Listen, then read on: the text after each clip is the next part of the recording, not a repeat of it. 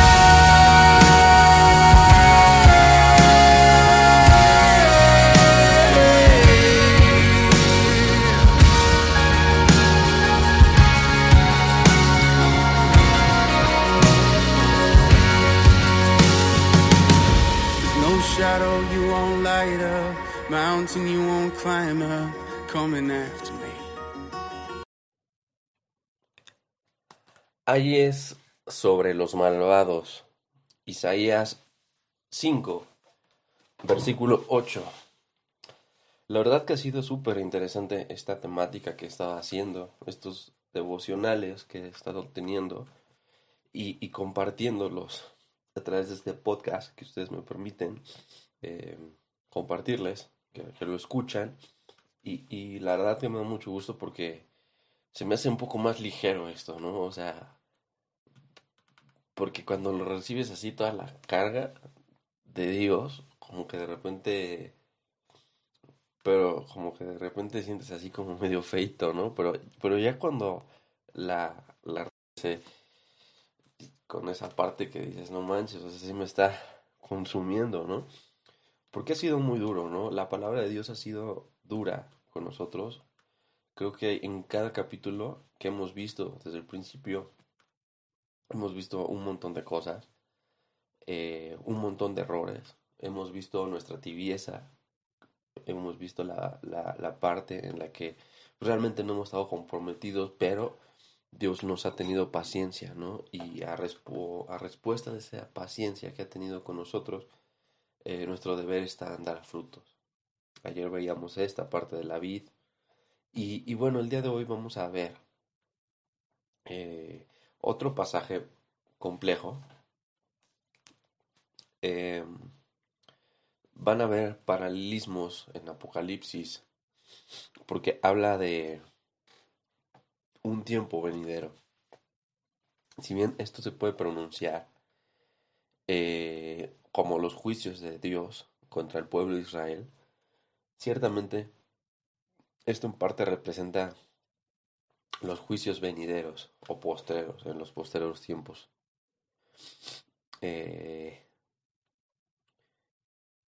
y, y bueno, el día de hoy simplemente vamos a entrar en la presencia del Señor.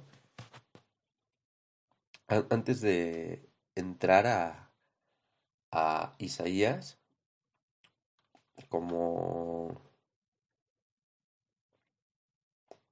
una breve introducción, me gustaría ir a Levítico 25, los versículos 23 y 25. Vamos a estar leyendo. Y he titulado esto como negarse a responder al amor de Dios. Entonces acompáñenme a Levítico 23, 25.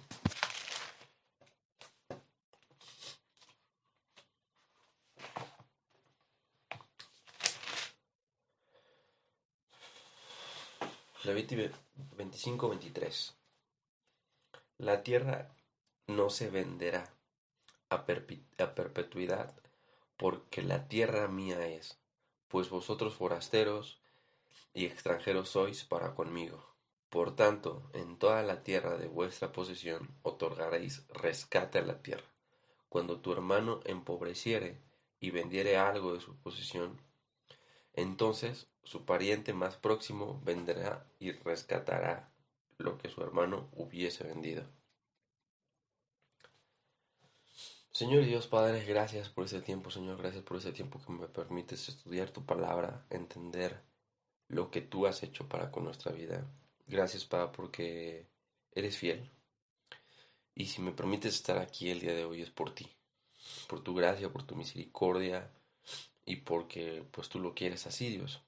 Realmente no hay palabras en las que yo pueda describir el amor que tú tienes hacia conmigo y la paciencia, Dios, que has tenido hacia con mi vida, Dios. Te doy gracias por, por todas estas cosas y más. Te pido que, que tu obra, Señor, siga haciéndose en mi vida y también en la vida de todos los que estén escuchando el día de hoy esto. Que al final del día llevemos el Evangelio y que demos fruto, porque eso es lo que tu palabra quiere. Eso es lo que tu voluntad desea. Gracias por este tiempo, Dios. Te lo ponemos en tu nombre. Amén. Y bueno, vamos a empezar con esto. Y, probablemente no, no, como que no tenga mucho sentido escuchar ahorita esto. Pero quiero que tengamos presente lo que Dios estaba diciendo aquí. Aquí Dios había hecho una advertencia, había hecho una, no una recomendación, porque Dios no hace recomendaciones a nuestras vidas. Dios había dado una instrucción al pueblo y les había dicho, nos van a vender tierras, ¿sabes? O sea, la tierra mía es. Ustedes fueron extranjeros y extranjeros lo son para conmigo. Por tanto, en toda la tierra que ustedes posean, yo voy a otorgar el rescate a la tierra. ¿Saben? Cuando tu hermano si llega a empobrecer, si llega a endeudarse, si llega a necesitar dinero y vende algo de su posición, entonces tú, en tu deber, tienes que rescatar esa tierra. Y lo que habían hecho los levitas, más bien los judíos, era vender sus tierras. Y, no habían preocupado por rescatarlas. Y aquí es interesante, porque dice capítulo, capítulo 5, versículo 8.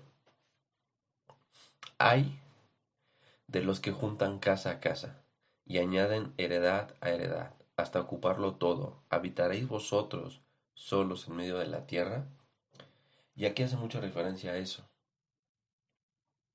A los que están haciendo realmente tesoros y venden lo que tienen, ¿no? Y estaban vendiendo sus tierras, estaban vendiendo sus cosas para juntar más heredad, para juntar más dinero, más cosas. Y, y aquí algo que me llama la atención en, en Levítico es, Dios nos establece como extranjeros en esta tierra. Teniendo eso en cuenta y sabiendo que nada de nosotros debemos ser realmente administradores de su riqueza y obedientes a lo que Él nos llama a ser o no hacer según sus recursos, porque son sus recursos, no de nosotros. Y sinceramente al pueblo de, de Dios le había mandado ser administrador de sus recursos, ser administrador de sus laderas, de sus tierras. Pero ciertamente, pues ellos estaban en rebeldía. Entonces, eh, se habían echado como, como, como típica persona, ¿no? Y, habían dicho, bueno, esto es mío. Y, y yo decido qué hacer con él, ¿no? O sea, si lo quiero vender y juntar y comprarme una mejor casa y, quiero tener una mejor herencia y si quiero hacer esto con aquí, entonces empezaban a mezclarse con la gente y aquí está dando Isaías una advertencia por palabra de Dios todas estas partes que dice hay son los ayes y hay quiere decir que se viene algo terrible. O sea, porque no dice gran consecuencia, ¿no? Gran, gran consecuencia de los que juntan, no, dice hay, o sea, va más allá. O sea, no tienes idea de lo que va a pasar. Terrible lo que viene a acontecerte. Podría hacer una mejor traducción a este ay. Y el profeta anunció seis ayes o, o seis juicios contra el pueblo de Israel que negaba a responder al amor de Dios. Y lo vamos a ver desde este versículo hasta el versículo 23. El primer ay fue contra los dueños de las propiedades de su avaricia y su materialismo. Eh, lo vamos a ver todos estos, estos tres versículos primeros. Y me llama mucho la atención que, diga casa a casa, heredad a heredad. Porque Dios dio la tierra a los israelitas con intención de que fueran partícipes de la original eh, permanencia de lo que Dios tenía para con ellos. En el tiempo de Isaías, eh, los terratenientes especulares eh, ya habían acumulado grandes extensiones de tierra y los ricos y poderosos usaban procesos legales para quitar a los pobres los, lo que le pertenecía por derecho. Eh, y, y, entonces ellos lo que estaban haciendo era simplemente explotar a la gente, eh, hacerse de sus riquezas. Y, y, pues muchas de nosotros así hacemos con nuestras vidas, ¿no? Y, y con lo que Dios ha hecho con nosotros. Realmente estamos en, en un tiempo en donde el que tiene más lana, el que tiene más dinero es el más exitoso y, y, nos enseñan eso desde chiquitos, ¿no? O sea, tienes que crecer para tener un trabajo, ganar dinero, tener una familia y seguir ganando dinero e ir creciendo y creciendo y creciendo y creciendo. Y a eso estamos, ¿no? A lo banal, a lo efímero. Y, para eso vivimos. Y aquí Dios dice, o sea, ¿habitaréis vosotros solos en medio de la tierra? O sea, ¿realmente ustedes son los únicos que viven aquí? Porque acumular y amanecernos y, y, retener algo que no es de nosotros, porque todo es de Dios. Y eso tiene que quedar bien claro, todo es del Señor. Sabiendo que aún,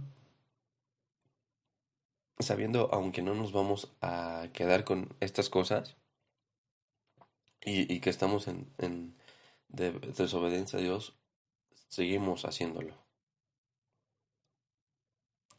¿No? Y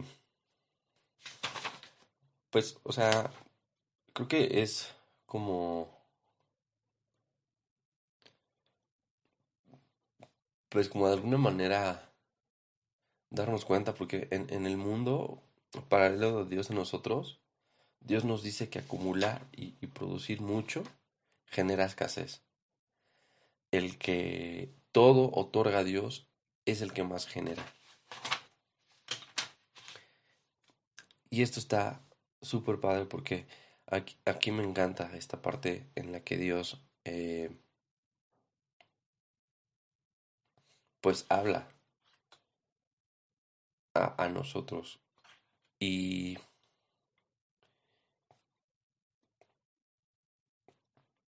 y habla de nuestra vida de una manera muy pues muy fuerte por decirlo para, para hacernos entender, ¿no? ha llegado a mí oídos de parte de Jehová de los ejércitos, que las muchas casas que han de quedar, han de quedar asoladas, sin morador en las grandes y hermosas. Y diez yugadas de viña producirán un bato, y un homer de semilla producirá una efa. Versículo 9. Con Dios necesitas producir mucho para juntar mucho. Con, con Dios no necesitas mucho para, para, juntar mucho o producir mucho. Para ser muy exitoso en los términos del éxito que, tenemos eh, en este mundo. Primero porque Dios no te demanda generar riquezas en la tierra. Mateo 6:19. Dios no nos ha llamado a esto. Eh, y segundo, porque Dios es dueño de todo, incluso de las condiciones naturales de este mundo. Y Él decide cuando darte a cada quien, ya a cada uno, según lo que sea su voluntad. ¿Esto qué quiere decir? Que entonces me conforme con lo que tiene. No, quiere decir que tengas contentamiento con lo que tienes. Que tus ojos no los pongas en las cosas efímeras, en el carro del año, en la casa, en, incluso en cosas pequeñas como el nuevo iPhone que acaba de salir, el nuevo celular, ¿no? La marca de ropa que estoy usando ese vato, ¿no? Que dices, no manches, ese cuate usa Supreme, yo quiero usar eso, ¿no? Y, te, y te esfuerzas y trabajas y vives para comprarte una playerita de 3 mil pesos. Que por cierto no sabes ni la diferencia cuando un cuate la trae al mercado y otra la trae de la tienda de Supreme, ¿no? Entonces, o sea, qué efímero es esto. O sea, gastar tanto dinero en... Pero es que más que dinero es gastar tu empeño, gastar tu tiempo. Porque ciertamente para generar dinero necesitas tiempo, necesitas generar tiempo, necesitas tener tiempo, necesitas invertirle, necesitas enfocarte. Y, y realmente eso es lo que a Dios nos le agrada. Que tu tiempo, nuestro tiempo, tiene que estar con Dios, tiene que estar invertido al, al Señor. En eso tenemos que poner nuestra mirada, con los ojos puestos en el cielo. Y así tiene que ser nuestra, nuestra manera de vivir, nuestra manera de andar, nuestra manera de sentir, de seguir, de hacer las cosas, con nuestros ojos puestos en el cielo. Realmente eso es lo que amo, le molesta al Señor. No que tú tengas dinero, porque veamos la vida de Salomón, ¿no? O sea, él lo bendijo con, muchas riquezas. Pero ciertamente eh, sus ojos se pusieron y se desviaron después. Al final lo que está mal no es tener el dinero, sino desviar tu mirada. Si, si, tu, si las cosas que... O sea, si el propósito de tu vida el día de hoy es que mañana te vas a levantar a trabajar para generar dinero, pagar tus cuentas y seguir viviendo, no vivas. Sinceramente no tiene caso vivir. O sea, yo no le veo nada fructífero a ese tipo de vida. O sea, si tu meta y anhelo es llegar a tener una buena casa, en una buena residencia, no vivas, bro. O sea, no vale la pena. Porque cuando lo tengas, te vas a decepcionar porque vas a ver que hay una residencia más chida. ¿No? Eso te puede entretener, pero no te puede llenar, no te complace. Y aquí estaba esto pasando con Israel, Israel, pero no solamente con eso, sino que ya iban más allá, o sea, ya oprimían al pobre, ya hacían cosas indebidas para obtener eso. Y esto es peor porque muchas veces nosotros hacemos cosas que no debemos para tener dinero. Evadimos impuestos, eh, no diezmamos, eh, decimos, bueno, a lo mejor esto, no sé, cosas sencillas, ¿no? Y como que aquí prefiero no invertir tanto, ¿no? O sea, pero aquí sí invierto, ¿no? O sea, prefiero no invertir tiempo en mi familia, pero voy a pasar más tiempo en el trabajo. Entonces empezamos a hacer cosas que no están bien. Y eso al final del día no le agrada a Dios. Versículo 10. Eh, dice eh, acerca de los, las yugadas de viña que producirán un vato y un homer de semilla producirá una efa. Al final son términos que se usaban en ese tiempo, vato y efa. Dios juzgó a los ricos avariciosos con la reducción al mínimo en la productividad de sus terrenos. Un vato equivalía a unos 22 litros más o menos y medio litro de grano se produciría con 6 litros de una semilla plantada. Estas cantidades corresponden a condiciones de sequía y de hambruna. Al final lo que Dios está diciendo aquí es que, bueno, enfóquense en trabajar. Si lo que quieren es trabajar, órale, se van a enfocar en trabajar. Voy a hacer más escasa la tierra, voy a hacer más escasos las cosas para que se enfoquen, ¿no? Y para que realmente pongan su mirada ahí. Mateo 6:26, o sea, tú preocúpate por el reino de los cielos y todo lo demás te será añadido, ¿no? O sea, mira las aves, no cierran, no, no siembran, ni cesgan, ni juntan en graneros, pero aún Dios, en su misericordia, las alimenta día con día. Es eso, es eso, ciertamente que en esta generación nos hemos vuelto demasiado afanosos por el dinero. Entonces, Dios qué ha dicho? Bueno, ok, se quieren volver afanosos por trabajar, se quieren volver afanosos, ok, voy a reducir las ofertas de empleo, voy a reducir las, voy a aumentar las jornadas laborales, voy a aumentar su, voy a hacer que tengan que estar trabajando 24/7 para producir más dinero. Ciertamente, no es por nada, pero esto está pasando y cada vez a nivel acelerado. Hay crisis y sé, hemos salido de varias, el, ser humano ha salido de varias crisis, pero cada vez está peor, cada vez hay más escasez, cada vez la crisis está pegando más duro y, estamos en un tiempo de crisis. Esto es a causa de las cosas que hemos hecho. ¿Cuál es el propósito? ¿Ser castigados y, y ya? No, es que entendamos que tenemos que depender del Señor. Versículo 11. Hay de los que se levantan de mañana para seguir la embriaguez, que no se están hasta la noche, hasta que el vino los enciende. Y en sus banquetes hay arpas, vihuelas, tamborines, flautas, vino, y no miran la obra de Jehová ni consideran la obra de sus manos. ¿Qué es lo que está o qué es lo que te motiva el día de hoy a levantarte? El día de hoy te levantaste esta mañana. ¿Y qué dijiste?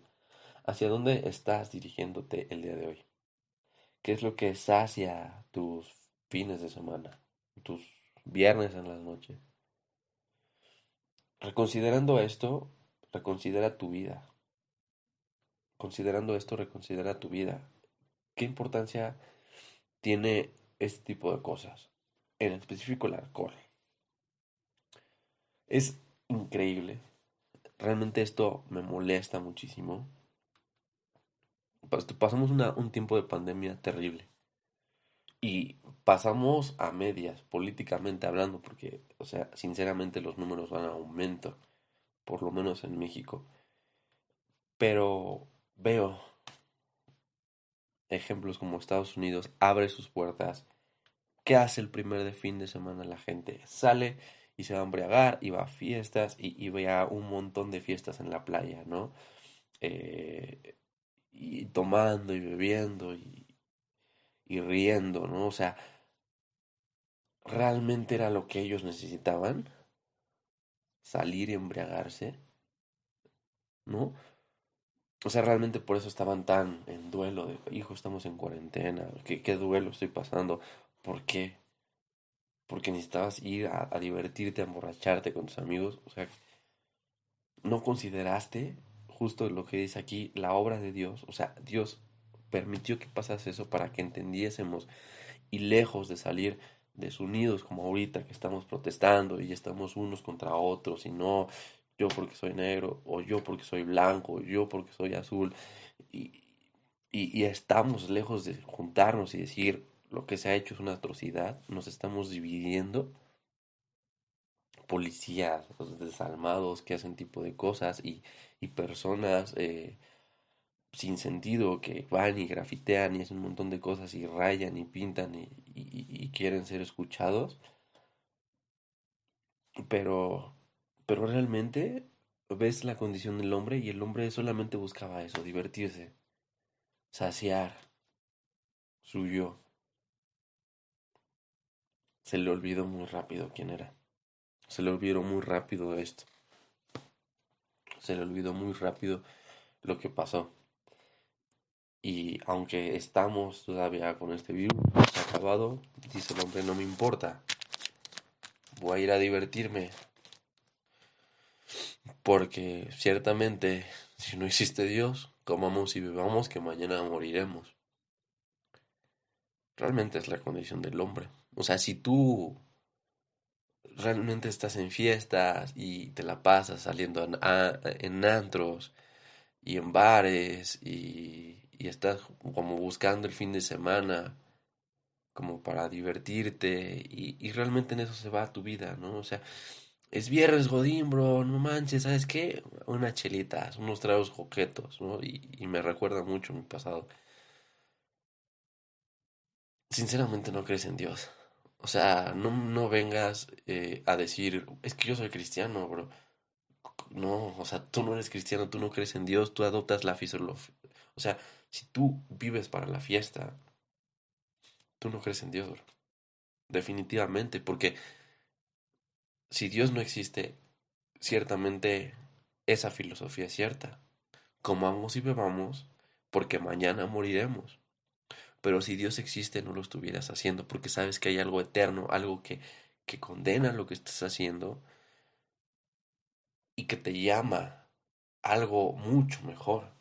Pero como no crees en eso, no crees que va a venir Jesús, no crees que no crees que vino primeramente, ¿no? O sea, no crees que vino a rescatarte de tus pecados. Segundo, no crees que él va a venir. No crees en el evangelio. Vas los domingos a la iglesia, pero sinceramente solamente vas por religión. Escuchas, pero no entiendes. Tienes oídos, pero no tendrá nada. Ves, tienes ojos, pero sinceramente no sabes lo que estás viendo. Déjame decirte algo, no crees. No crees. Si tu vida realmente dice, no, es que sí creo en Dios, pero también creo en la fiesta y creo que el chupe es muy rico y me puedo echar mis tragos, Claro, o sea, nadie dice que no puedes tomar, pero sinceramente vivir para el exceso, vivir para la fiesta, vivir para el fin de semana, bro, eso no es de Dios. Y, eso definitivamente, si tienes esa actitud, yo consideraría mucho, ¿no? La obra que ha hecho Dios en tu vida. Porque la gracia que nos ha salvado nuestras almas es una gracia que no ha transformado nuestras almas, sinceramente. Versículo 12. Eh, me gusta, bueno, me, eh, me, me hace como ver varias cositas, ¿no? Porque no nada más es el alcohol, nada más es la fiesta, ¿no? Si lo que enciende tu vida, si lo que te motiva a divertirte por horas y horas, no te edifica, sino que más bien te está destrozando, necesitas realmente checar qué con tu vida, ¿no? Una persona que realmente ha sido cambiada y transformada por Cristo, considerando a Dios en todo tiempo, sobre todos sus tiempos en diversión, es una persona salva. Pero si tu diversión está apartada de Jesús, entonces tu salvación también lo está. Si tu diversión está apartada de Jesús, entonces tu salvación también lo está.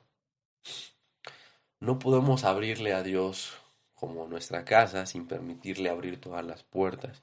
Y muchas veces le abrimos la puerta de la sala, la puerta de, de aquí sí y aquí también, aquí. Pero cuando se trata de mi diversión y de las cosas, ahí no considero a Dios. ¿Sabes qué, Dios? Tú no sales conmigo los viernes. Tú no sales conmigo los fines de semana. Ahorita pues no podemos salir, ¿no? Pero, o sea, tú no te metes a mis fiestas de reunión en Zoom, ¿no? O sea, creo que es la nueva modalidad, la nueva normalidad. Pero el, el punto es, o sea, si tú no consideras a Dios en todo tiempo, realmente tú considera entonces esto, si realmente has sido salvo. Y no quiero condenar a nadie y no quiero decir, ah, no es que no lo hiciste y no, ah, es que no fue cierto. Pero sí que reconsideres tu testimonio, reconsideres las cosas que estás haciendo, que reconsideres el fruto del Espíritu que está produciendo en tu vida Dios. Porque tiene que haber un cambio, tiene que haber algo diferente. Y estos hay, dicen cosas, o sea, cuidado, brother, cuidado. Porque no tenemos idea de lo que viene. O sea, no tenemos ni la más mínima idea. Y no es algo que quiera infundir temor. Pero si de alguien habremos de tener temor que sea de Dios, no de este mundo. Por tanto, mi pueblo fue llevado cautivo, porque no tuvo conocimiento, y su gloria pareció de hambre, y su multitud se secó de sed.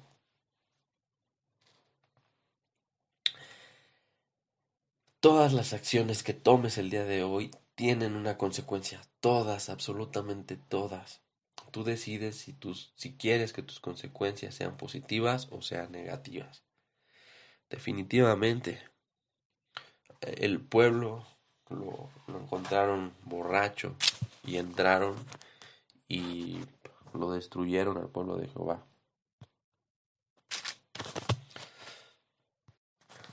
Se les había advertido, ¿no? Y, ellos, no, no pasa nada, bro. O sea, tú éntrale, vamos a, comamos y bebamos, ¿no? Pero, pues ciertamente los encontraron así, débiles. Débiles. O sea, ¿dónde te encuentras tú? O sea, ¿cómo estás fortalecido el día de hoy?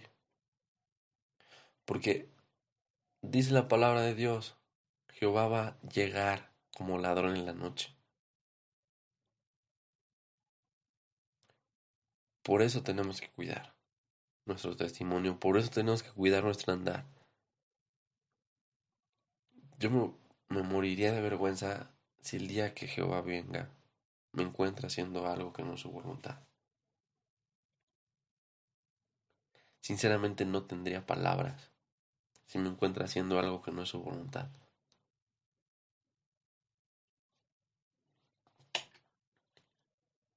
Versículo 14. Por eso ensanchó su interior el Seol, y sin medida extendió su boca, y allá descenderá la gloria de ellos, y su multitud, y su fausto, el que, en el que él se regocijaban. Y aquí está representando el Seol como, como un sepulcro de muerte, el cual eh, me lleva a considerar hoy las cosas que disfrutamos y, pensar que si realmente son lo suficientes valiosas para desplazar a Dios de nuestras vidas y pagar el precio de estas cosas. O sea, ¿realmente vale la pena? ¿Realmente vale la pena ese pecado que no quieres dejarle a Dios? Esa, esa cosa que no quieres entregarle, esa cosa que dices, hoy no. O sea, sí, pero hoy no. O sea, sí te creo, sí sé que estás ahí, sí todo, pero hoy no, Dios. ¿Realmente vale la pena? ¿Realmente vale la pena pagar el precio de ser consumido por la eternidad? No sé, yo sinceramente me parece obvio que no.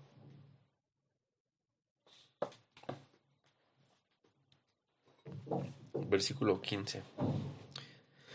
Y el hombre será humillado, y el varón será abatido, y serán bajados los ojos de los altivos, pero Jehová de los ejércitos será exaltado en el juicio, y el Dios santo será santificado con justicia. Cuida tu ego. No tengas más alto concepto de ti mismo. Considérate como un simple ser humano que ha escogido a Dios para su servicio. Creo que eso es lo mejor que podemos hacer porque si muchas veces nosotros vamos con el cuello súper alzado diciendo, no, es que soy hijo de Dios, bro, y mira, yo ya tengo el cielo ganado y... ¿En serio, bro? ¿En serio esos son los frutos del Espíritu? ¿No? O sea, por eso mi afán con aquellos coachings que, que te hacen sentirte bien, ¿no? Y no es que esté mal que te sientas bien, pero si te hacen sentirte bien con tu pecado, o sea, sinceramente está pésimo. Siéntete bien, ¿no? Tú eres mejor, tú un paso adelante que el otro. Y tú puedes humillar al trabajo. Que nadie esté por encima de ti. Sé tú tu propio jefe. Tú, tú, y todas se centran en el tú, en el tú, en el tú, en el tú, y sales bien alimentado y dices, yo voy a vencer. Pero cuando te enfrentas al mundo real, te das cuenta y te das de topes y te frustras. Porque una mentira, por mucho que la repitan, no quiere decir que sea verdad. Sigue siendo mentira. Si tú a un débil le dices, eres fuerte, eres fuerte, eres fuerte, eres fuerte, eres fuerte, ¿se va a hacer fuerte? Definitivamente, bro, no se va a hacer fuerte. Va a seguir siendo débil. Es como decirle a un gordito, gordito, estás flaco, estás flaco, estás flaco, estás flaco. Tú piensas que estás flaco. Y como piensa que estás flaco, sigue comiendo como gordo, bro. ¿Y sabes qué va a pasar? Que va a seguir más gordo y más gordo y más gordo. Estamos alimentando las mentiras de la gente. Esas iglesias que predican el evangelio de la prosperidad y del, egocentrismo y del de tú puedes y el de tú eres el vencedor, ¿no? Y sacan versículos fuera de contexto y los llevan. Cuidado, o sea, alimentar el ego es peligroso. Es muy peligroso. Dios habla de esto y Dios dice que el hombre va a ser humillado a consecuencia de esto. No tenemos que llegar a esas consecuencias. Versículo 17. Los corderos serán apacentados según su costumbre, y los, extra y los extraños devorarán sus campos desolados de los ricos. Versículo 18. Los últimos cuatro ayes. Hay de los que traen la iniquidad con cuerdas de vanidad y el pecado como con conyugas de carrera, las cuales dicen, venga ya, apresúrense su obra y veamos, y acérquese y vea y venga el consuelo del Santo Israel para que lo sepamos. Eh, 18 y 19 era el tercer ay en contra de los que se burlaban del Señor y, y se burlaban del, del profeta. ¿No? O sea, porque no lo estaban diciendo con, ton, con, con tono de venga Dios a salvarnos, ¿no? Sino venga ya, ¿no? O sea, si realmente es tu Dios, si realmente existe Dios, pues que venga, ¿no? O sea, realmente ya se está tardando, ¿no? Ya está tardando Jesús en venir ya vamos dos mil años aquí, pues yo nada más no vengo, no veo claro, ¿no? Si tú dices que el apocalipsis es cierto, ok, que venga, bro. Que venga, bro. Y, y, que pase. Y, y se enorgullecen de su pecado, ¿no? Diciendo, pues está bien, ¿no? Está bien lo que hago. Está bien como vivo, me siento orgulloso ¿no? El, clásico, gracias a Dios que soy ateo, bro, porque no manches, ¿no? Y, se burlan de la palabra y se burlan del Evangelio. Dios tiene un lugar especial para esas personas. No, no, no, no hay que, que preocuparse, o sea, ¿en verdad quieren ver eso? Dios tiene un lugar especial para ese tipo de cosas. Y, y Dios, créeme que aunque tú no lo mencionas en tu vida, Dios sí te menciona. ¿Realmente vemos el pecado como pecado? ¿O, ves y lo cargas con orgullo en tu vida? El pecado es la cosa más miserable que existe. Pues es lo que nos separa de Dios. Si tú el día de hoy te preguntas, es que ¿por qué no puedo ver a Dios cara a cara? Es por esto, por el pecado. El pecado, tu pecado, hizo morir a Dios. Mi pecado hizo morir a Dios, hizo morir a Jesús. Yo fui parte de la crucifixión de Jesús. Y es duro y es, pues de alguna manera, pues como decir, miserable de mí, ¿no? Pero es cierto. Y lo que aún me sorprende más es que el amor de Dios es más grande. Y que nos perdona. Y a pesar de que nos burlemos, y a pesar de que hayamos sido unos tontos, Dios nos perdona. Dios nos ama, Dios nos consuela y Dios nos da una segunda oportunidad. Más que darnos una segunda oportunidad, Dios nos da su misericordia porque esa misericordia se renueva todos los días. al final, versículo 18 me hace ver que no necesitas probar qué tan pecador eras para que la gente vea tu transformación. Dios no es más ni más ni más grande ni menos para ti. Pues de repente escucho testimonios y me pongo a pensar, pues bro, ¿qué es aquí, no? O sea, te la pasabas tan bien. Pues, ¿Qué estás haciendo aquí? No, o sea, si te estabas divirtiendo tanto en tu pecado, pues ¿qué haces aquí, no? Versículo 19 me, me, me llama mucho. Porque realmente vivimos en este mismo, o sea, el mismo mundo que se burlaba de Isaías es el mismo burro, es el mismo mundo que se burla de los cristianos, de, del evangelio, ¿no? Y que dicen, o sea, como en pleno siglo XXI la gente siga creyendo en Jesús, la, la gente siga creyendo en Dios, en un libro tan obsoleto como ellos llaman.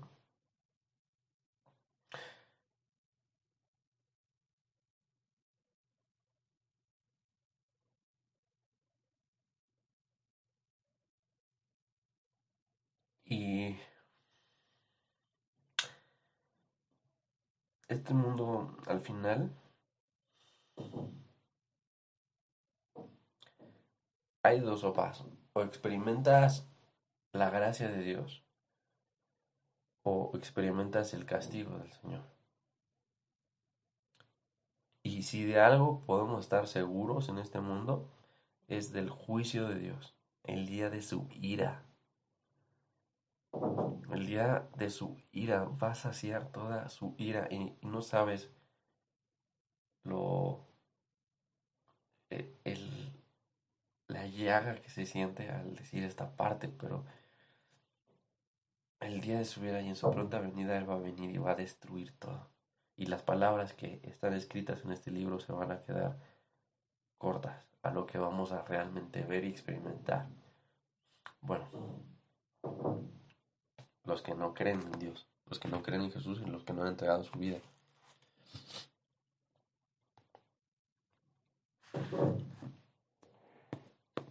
Llámalo me estaba condenando. Este. El punto no es. mm,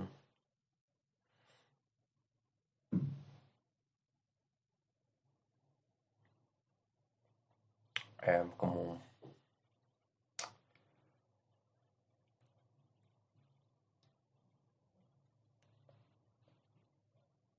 Como infundir hacer como un evangelio del miedo, ¿no? O sea, si no crees, te va a pasar esto, bro. Y si no crees, te va a mostrar esto, ¿no? Pero hemos visto muchas historias del amor y la misericordia de Dios y cómo podemos ir a Dios. Porque realmente lo que nos motiva a ir a Dios no es el, lo que nos va a pasar si no vamos. Es lo que nos va a pasar si, si vamos. O sea, sinceramente es el amor, lo que ya hizo Dios, lo que ya nos pasó. Y, y como ya nos pasó, vamos, o sea, Dios no es como, ven y ya después te doy. No, es voy yo primero. Y una vez que hayas experimentado, por consecuencia tú tienes que venir. Pero si nos ansiamos y no, y no vamos, entonces tiene que venir esta parte de la exhortación. Y aún viene esta parte de la exhortación, porque pudiera no siquiera advertirnos Dios de esto. Pero Dios nos dice, si no vienes, va a pasar esto. Entonces, este no es un evangelio del miedo. Esto es un evangelio del amor y de la esperanza. Versículo 20. Hay de los que a lo malo le dicen bueno y a lo bueno malo, los que hacen al de la luz las tinieblas y de las tinieblas luz, que ponen lo amargo por dulce y lo dulce por amargo. Vivimos en un mundo caído, definitivamente, donde la inversión de los valores morales es una realidad que da terror, terriblemente. El punto de no creer en este mundo, de no caer en engaños y seguir en todo momento en la palabra de Dios es burla, es que tonto estás, bro. O sea, si no transas, no avanzas, bro. ¿No? O sea, vivimos en un mundo que piensa así, donde lo malo lo han llamado bueno. Donde ven bueno, ¿no? O sea, el aborto y, y hacen marchas para que sea legal, ¿no? Pero cuando una prueba del COVID, esa no es gratuita, bro, esa, eso no tiene que ser, pero el aborto sí, tienes razón. No, eh, eh, valores totalmente, o sea, cosas que dices, o sea, ¿realmente esto es lo que ves bueno tú? Y versículo 21 eh, dice, hay de los que, de los sabios en sus propios ojos, de los que son prudentes delante de sí mismos. Antes del quebrantamiento de la soberbia, no confíes en ti mismo. No sigas a tu corazón. No te engañes pensando que tú puedes. Eh, tú no eres nada ni nadie. Pero Dios en su amor, si confiamos en Él y lo reconocemos en nuestros caminos, Él nos da el derecho a ser hijos de Dios, a ser alguien. En este mundo no tenemos identidad, no somos nadie. Por eso adoptamos un montón de modas, un montón de tonterías. Pero al final, cuando tenemos identidad, es cuando vamos a Cristo. No en nuestra propia prudencia, no en nuestra propia entendimiento, diciendo, bueno, es que mira, yo un sabio y, yo puedo decirte que, que conozco de pe a pa y, conozco, o sea, sé esto y sé aquello y o sea, ciertamente en la sabiduría, en su propia sabiduría, en su propia sabiduría se hicieron necios. Versículo 22. Hay de los que son valientes para beber vino y los hombres fuertes para mezclar bebida. Los que justifican al impío mediante cohecho y al justo le quitan su derecho.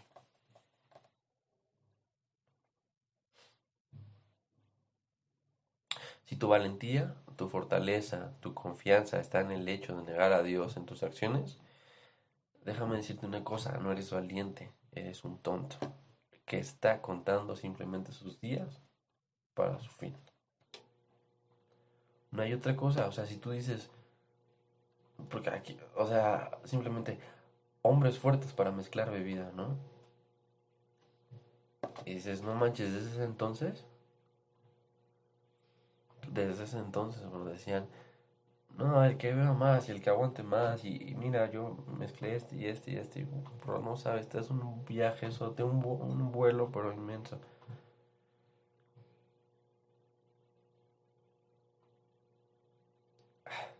¿En dónde tenemos nuestros ojos? ¿En dónde tenemos nuestros ojos?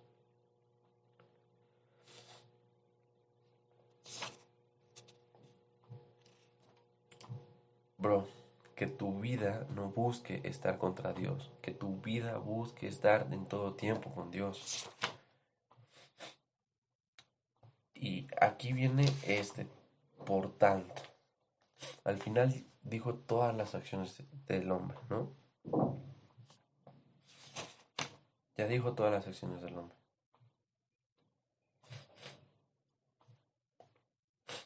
Y aquí viene la consecuencia. Por tanto, como lengua, lengua de fuego, consume el raso trojo y llama, devora la paja, así, así será su, su raíz como podredumbre, y su flor se desvanecerá como polvo, porque desecharon la ley de Jehová de los ejércitos y abominaron la palabra del Santo de Israel. Desechar a Dios y a su palabra trae consecuencias que no quieres conocer. Definitivamente. Dios va, o sea, estamos tan secos que si Dios avienta una, un, una llamita pequeña, un pequeño cerillo, se enciende todo el bosque y lo quema. Enciende todo este mundo como prueba lo que acaba de pasar, lo que está pasando. una pequeña bacteria. Y destruyó un montón de cosas.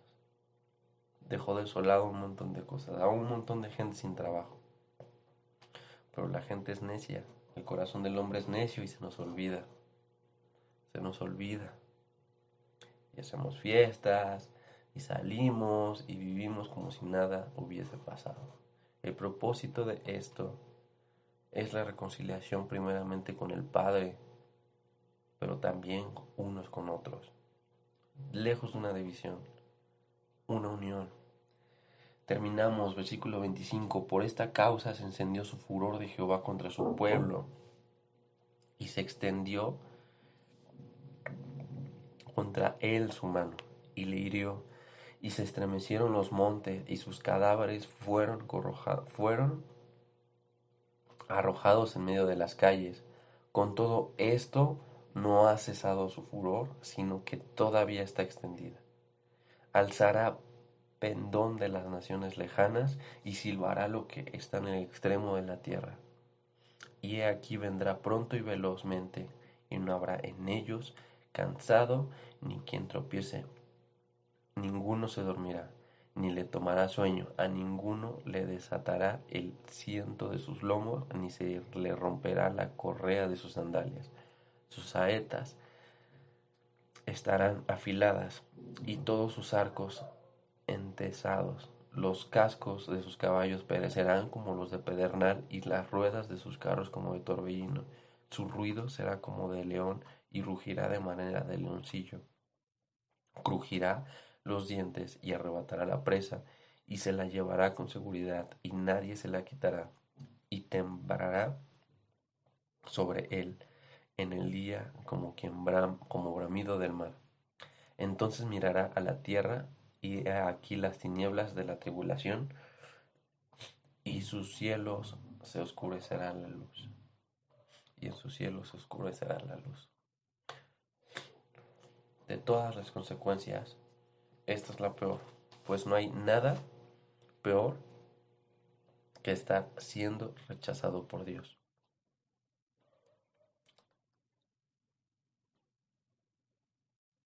No hay nada peor. Aquí es una profecía cumplida.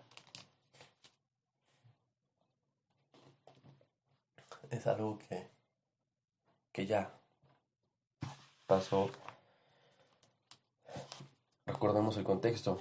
Isaías lo estaba predicando o se lo estaba profetizando a los judíos de ese tiempo para que se volvieran de sus pecados, pero ellos no entendieron, por lo tanto Dios decidió mandar a varios pueblos, los asirios primeramente, vinieron los babilonios, vinieron los persas, con el rey Artajerjes, los romanos después. Ya han pasado un montón de generaciones y siguen. Al final del día, esto es un ejemplo para nuestras vidas. Porque sinceramente fue una tribulación momentánea la que ellos pasaron, pero ciertamente en un futuro va a venir una venidera. La ira de Dios contra el pueblo consistió en eliminar la luz, pero su liberación prometida del remanente se convertirá en las tinieblas de luz con la venida del Mesías. Al final, esto es lo que nos da consuelo.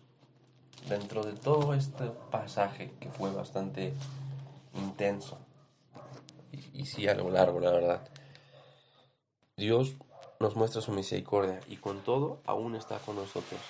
Y con todo, aún Dios nos muestra su amor, su misericordia, su gracia, su paciencia, su benignidad y que Él está con nosotros hasta el fin del mundo.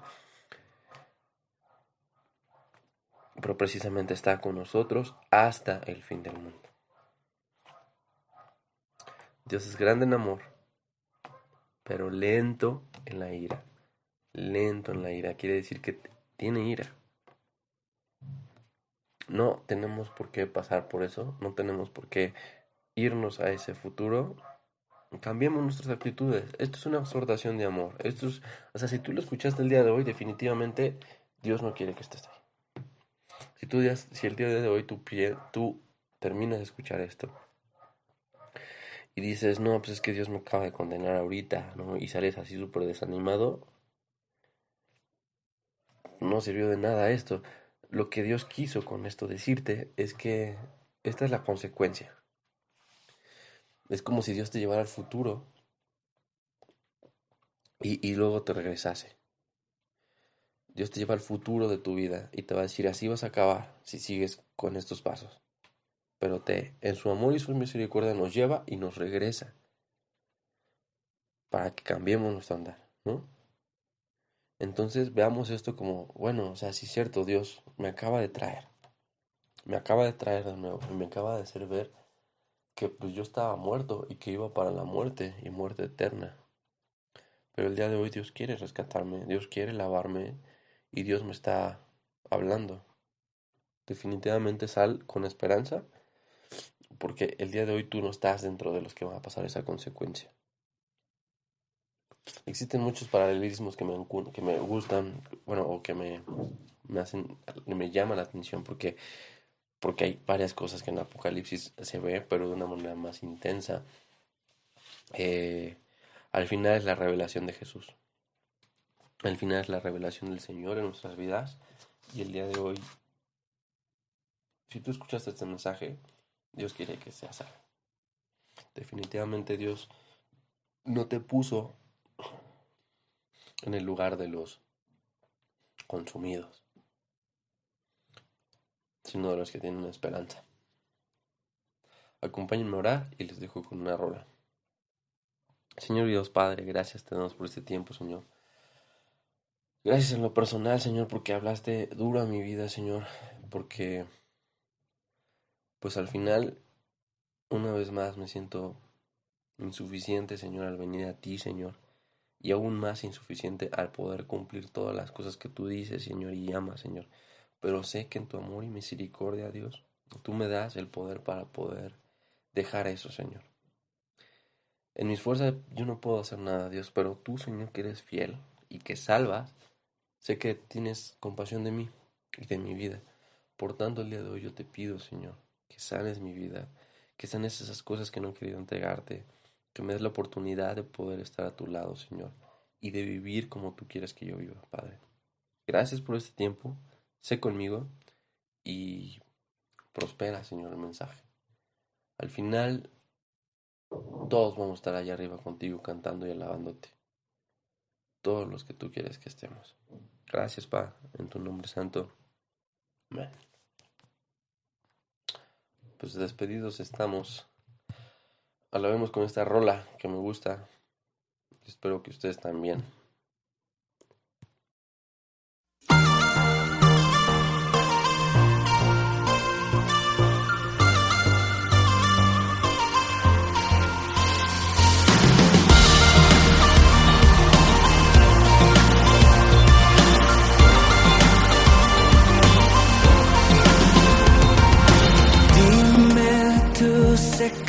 Tus